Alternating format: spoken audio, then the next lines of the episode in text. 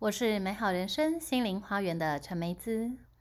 你现在收听的是《花园聊心事》，让我们一起线上聊聊心。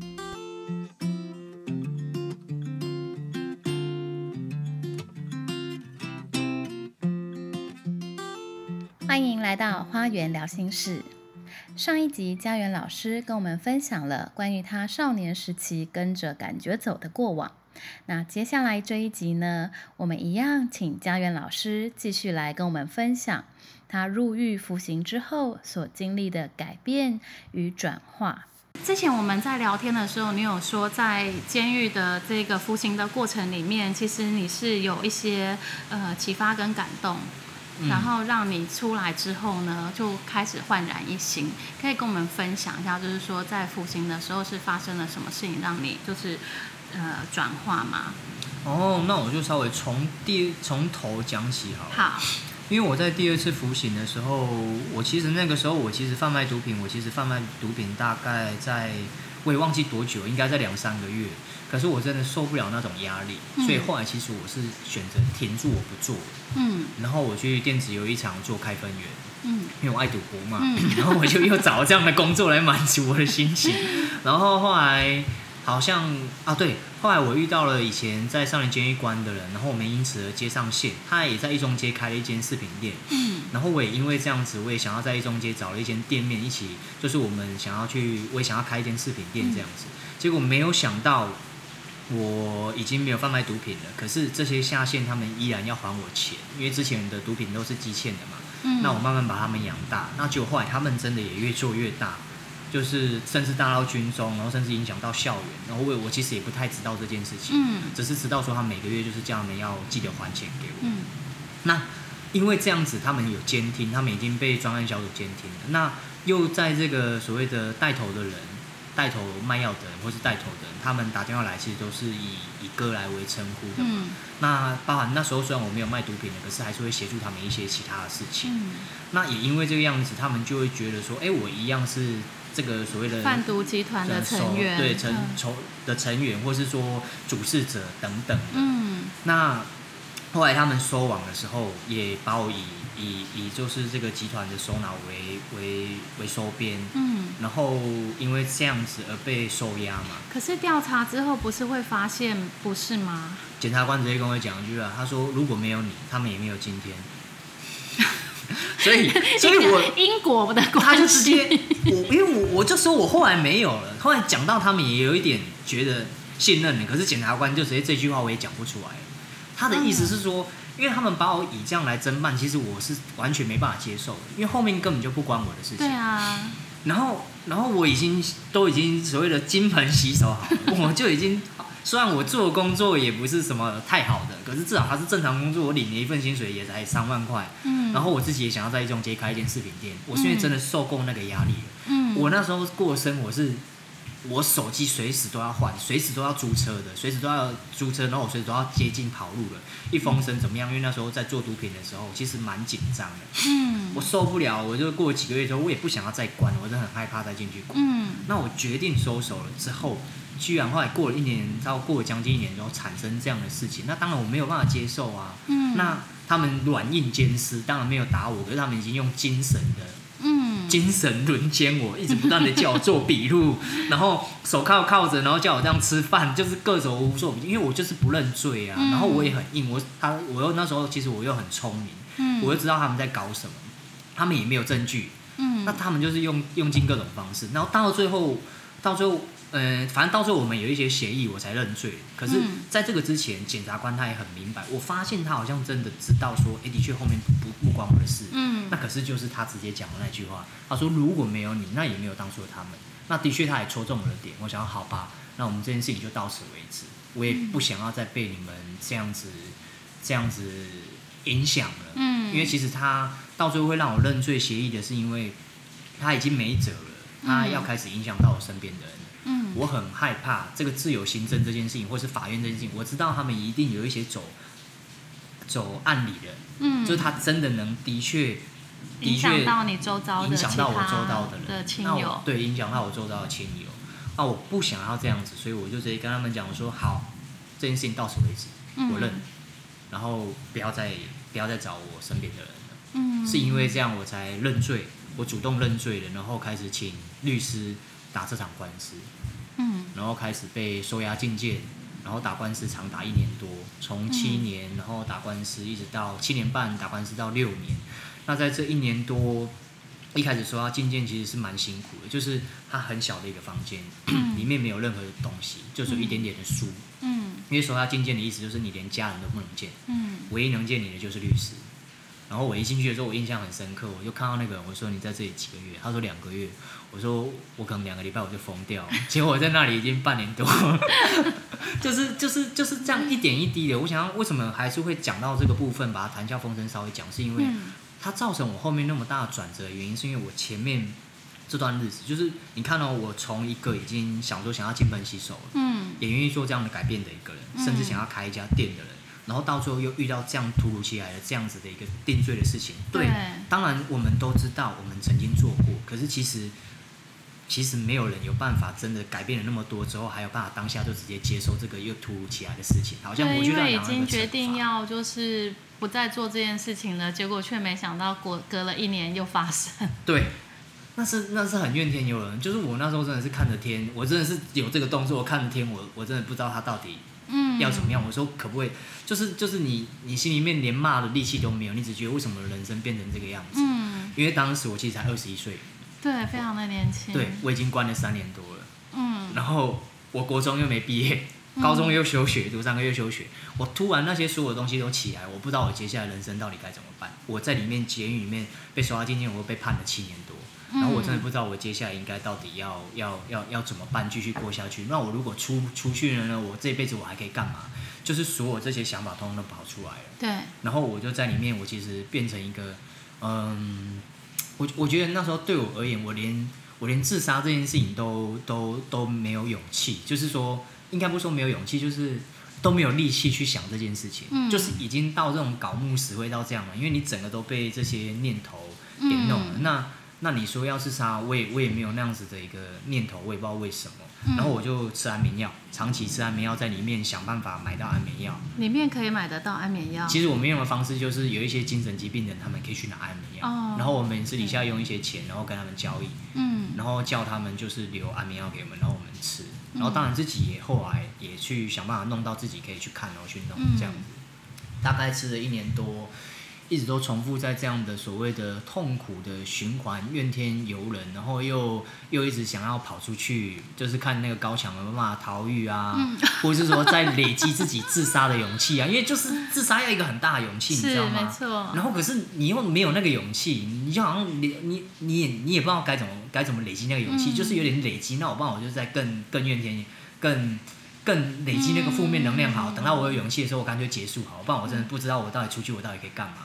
对，没对错，我觉得要做一个决定都是非常需要勇气的，不管是开始一个新的计划，或者是放弃一段过去。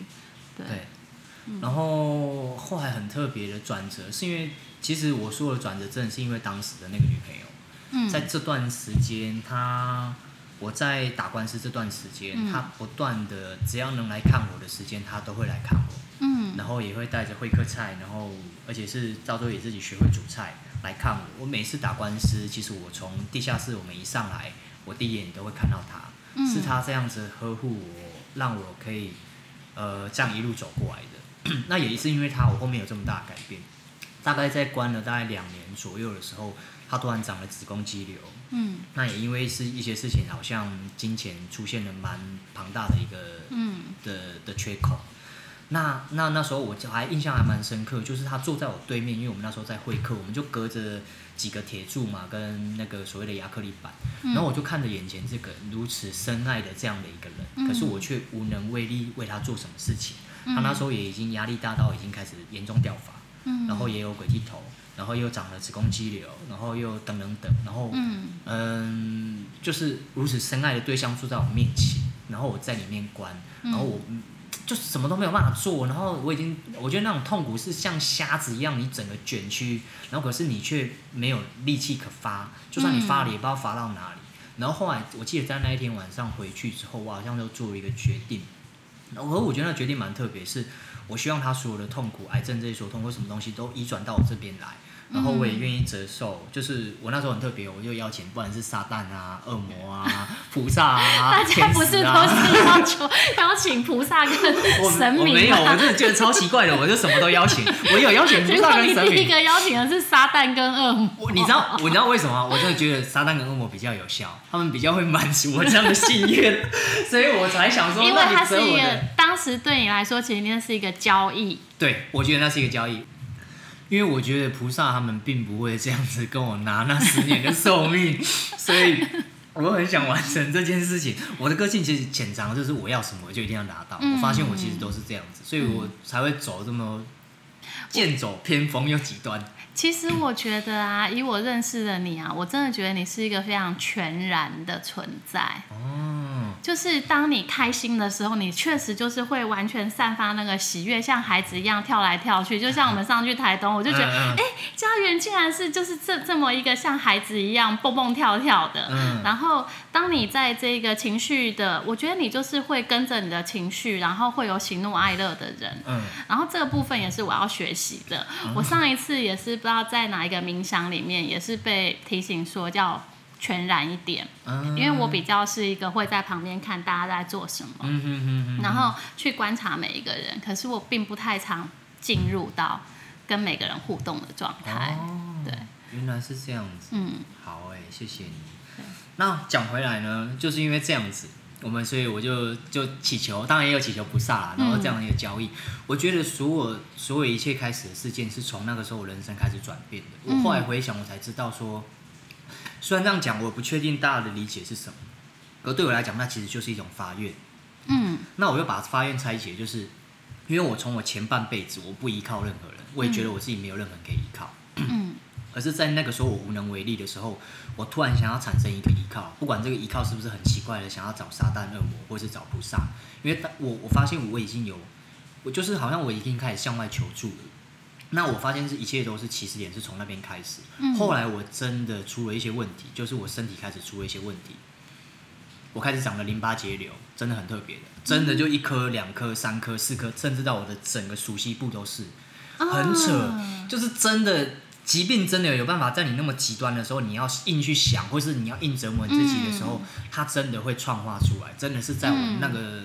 那么多年前就发生发现这件事情。嗯可是后来也不是只有这个开头，后来这个开头完之后，当然我们每次见面还是看得到他还有很多的痛苦。嗯那我就想到说，哎、那我发愿吃素好了，我就说那我吃素三年。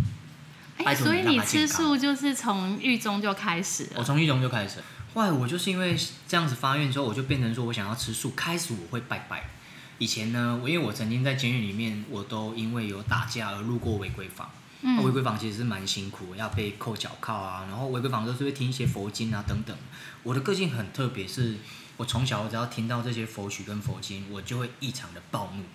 暴怒，异常的，就是真的就是暴怒，不夸张的，就是我整个人会像那个像像刺猬一样，我就是很想嗯要发疯啊，甚至很想要就是毁了一切的那种情绪，真的完全跑起来哦。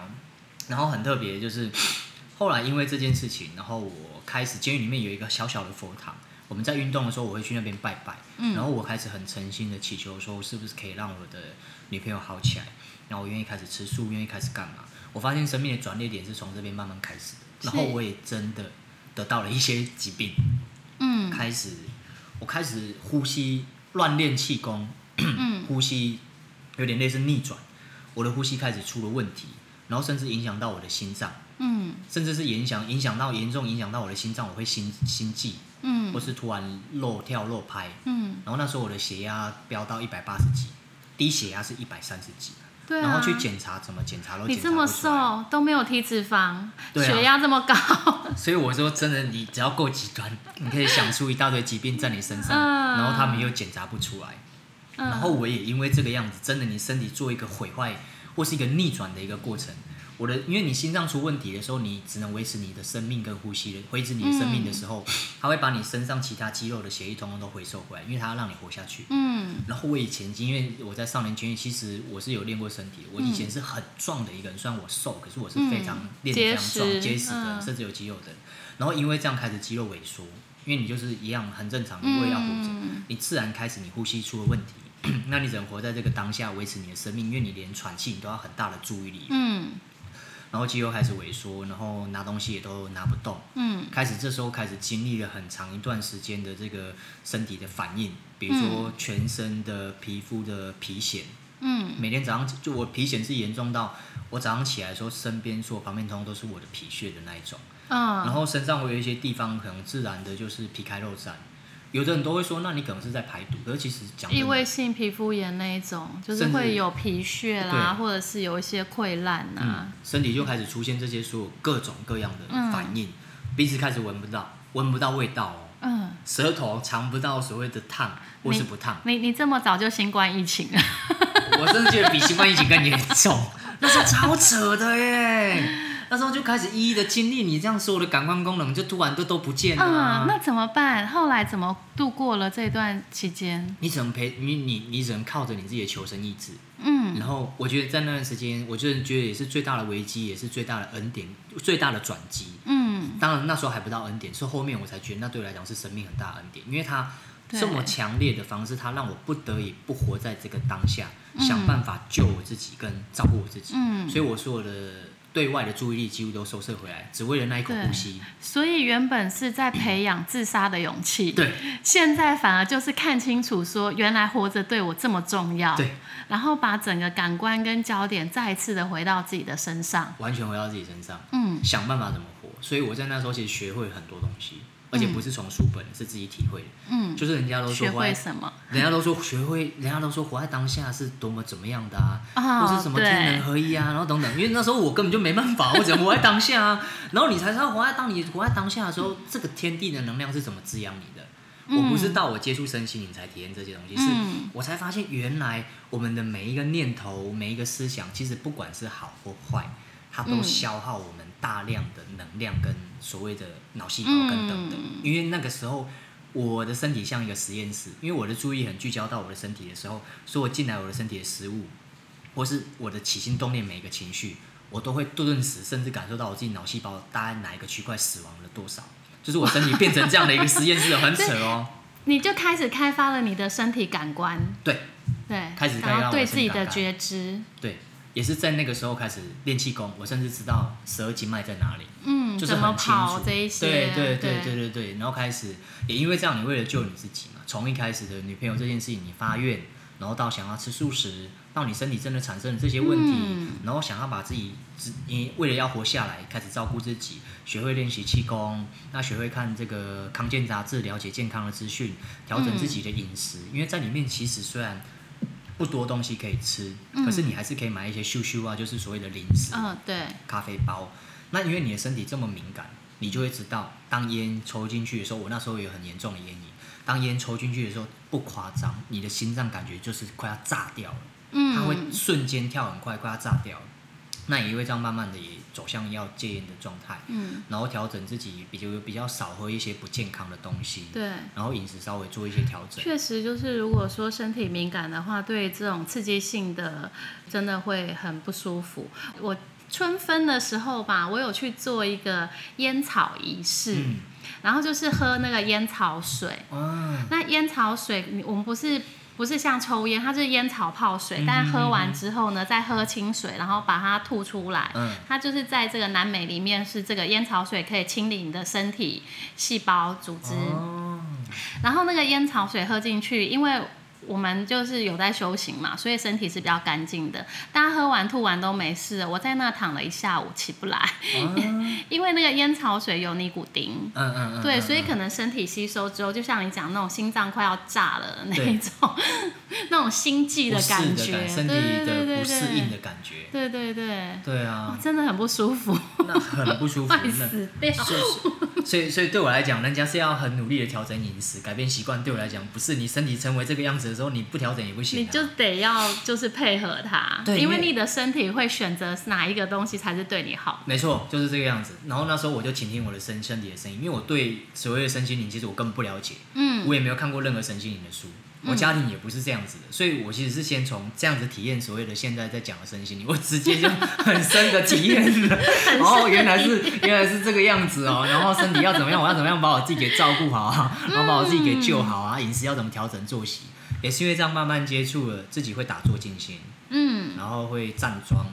嗯那时候也不知道叫站桩，你只知道你这样站着你好舒服哦，然后你知道你要注意力要怎么样收摄，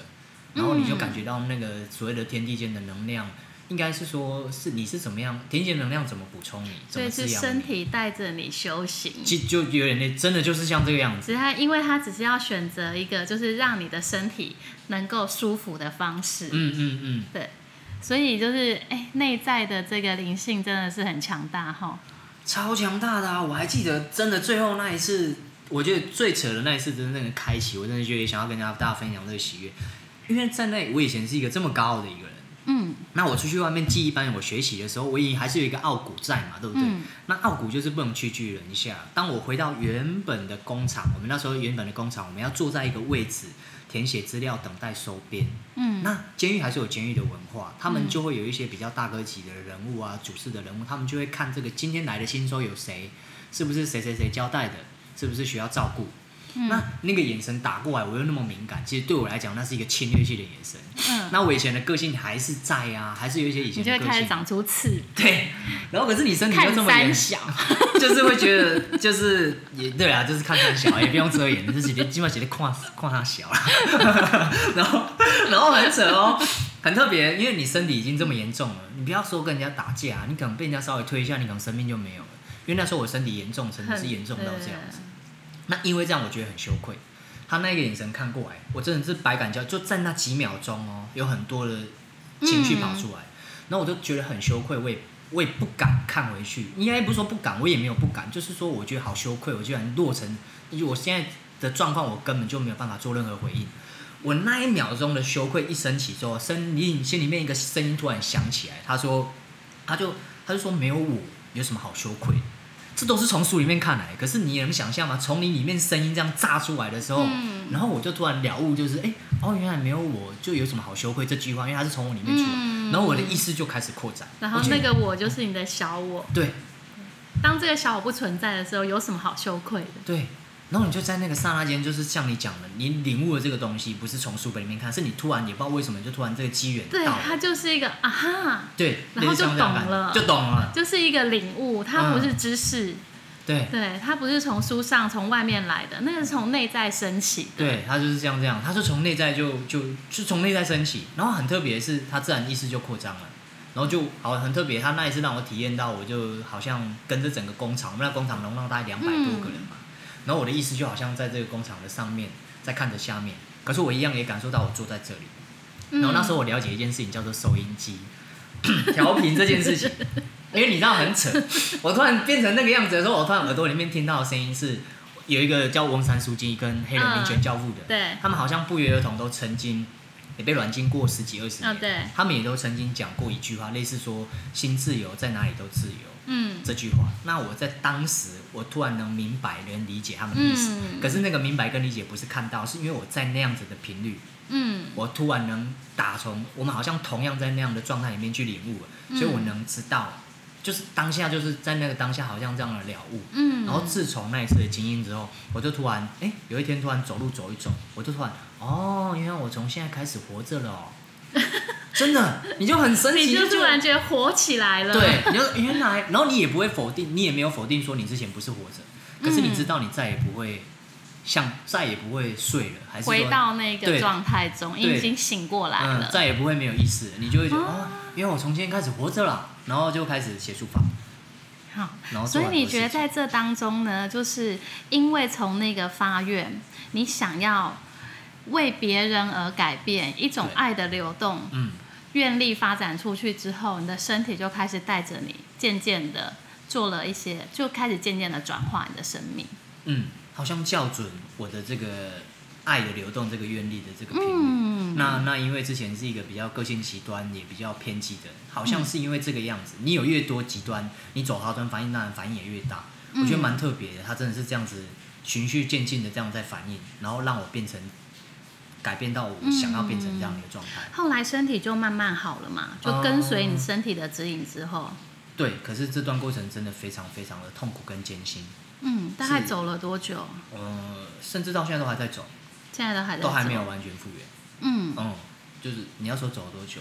应该快十年了吧？快十年了，可哎、是也没有到，没有没有没有，大概七八年，因为我应该没有那么久，大概七八年左右。嗯，那就是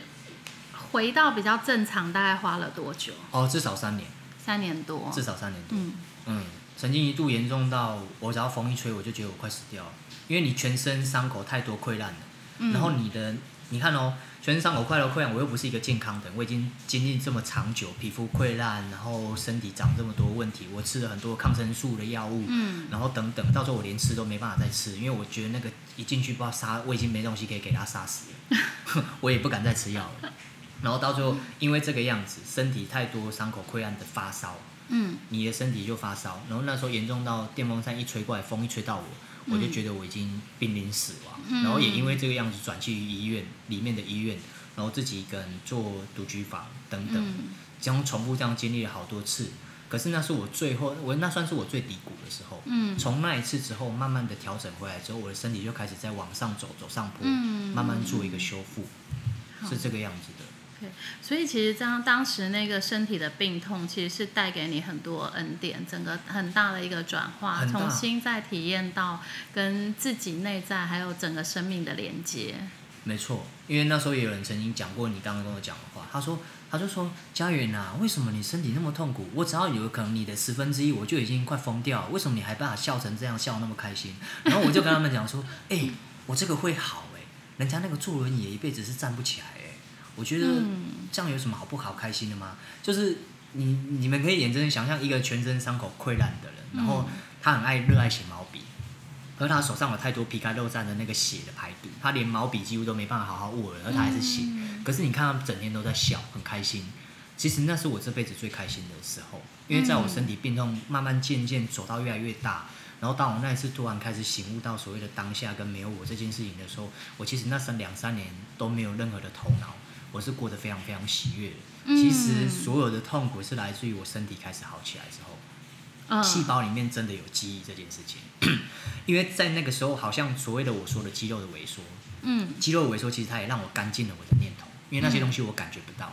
嗯那我就变得很纯净的一个这样的状态。那纯净之后，所以说我的痛苦其实我看待不是这样，我反而是体验到当下的喜乐跟快乐，还有看到都是希望。嗯那当我身体开始慢慢好起来的时候，人就开始有欲望，想要更多。我觉得那是很很奇怪的一种自然的现象。那当然，为什么后来会转这么健康的饮食？我觉得也正在校准我如何把这个都长回来的这些身体的肌肉，这些原本的意识，也用我的生活习惯，嗯慢慢真正去校准我那个回到我那时候很正常的一种纯净的一个状态，因为我曾经嗯回到过嘛。对，所以我知道那是什么样的感觉，我跟着这个感觉走、下去去调整我自己的身体，也是因为这样后面慢慢出狱之后，很大量的吸收很多的身心灵的资讯，然后开始做这样这么大的一个转变，跟很多身心灵的人接触，然后大量的往自己心里面去探索，探索我们的潜意识，探索我们的阴影，探索我们的原生家庭，然后甚至更深的去了解所谓的这个能量跟这个宇宙，甚至是了解这个法界不同的这种各方面的这样的一个层次，然后慢慢走到现在，我觉得好像也越来越淳朴。对，对哎，我觉得很棒的经验哦。而且你刚刚讲的那个部分，就是说，其实当你的身体非常痛苦的那一段时间，你反而是最喜悦的。但是你的这个后来开始变得辛苦，其实是因为你的身体开始变好的。哎、我觉得这一段其实是真的是一个，呃，可以给大家做一个很棒的参考，因为。当我们的心是自由的、喜乐的时候，即便我们的身体状态它是处在一个比较不方便的状态里面，但是因为我们可以好好的在当下，但是因为当我们的身体重新就是活回来的时候，我们就要开始应付外在的讯号。我觉得就有点像就是前两个月那个呃疫情升级的时候，大家都是在一个回到自己状态，因为不能跟外界有太多的联络嘛。其实我觉得在那个状态底下，我有发现我自己的那个产能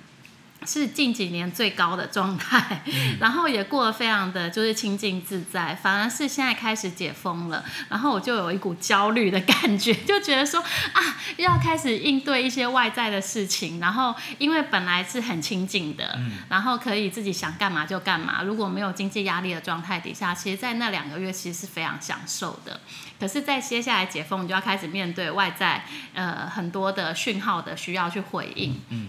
但是我觉得这也是一个生命的学习过程，就是说，如何呢？你让你去经验到一个曾经你觉得很棒的一个状态中，嗯然后你可以带着这样子的品质，再进入下一个开放的阶段。嗯，然后怎么样在这个呃。呃有这么多干扰的状态当中，再重新去找到当初那一个宁静的品质。嗯嗯嗯对，我觉得这个就是大家就讲到那个嘛，真正的修行就是在尘世间，嗯，真真的就像是这样。对不对？在这么多诸多的选择、跟欲望、跟感受的各方面，可是我们却还是可以